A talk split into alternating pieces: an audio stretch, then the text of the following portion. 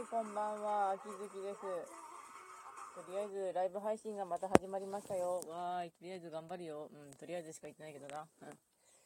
ちなみに、ブックオフでちょっと、あの、興味深かった本を買ってきたんですけど、ちょっと表紙見たらむちゃくちゃ子供ちゃんの落書きがあったんだけれど、220円で買ってきたし、前から読みたかった本だからいいかってなったんですよね。あの、ちなみに、1600円ぐらいかな、普通に買うと。8分の1ぐらいで買いました。うん。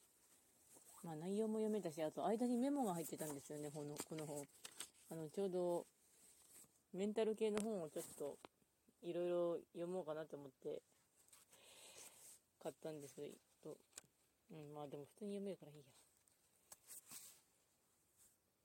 ちなみに買ったのは、あの、ウニヒピリをほぽのぽので出会って本当の自分ってやつなんですけど、まあ、要するにあの、メンタルなんとかしてえなって思って、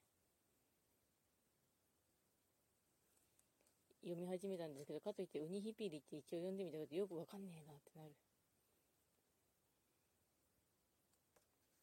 ウニヒピリ。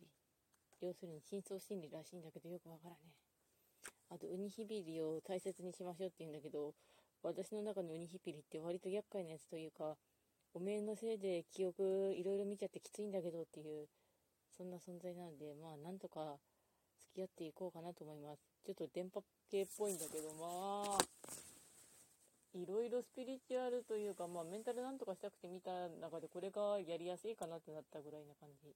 うん。まあ私は楽になりたい。というわけでまあ、終わります。ぐだぐだな話題。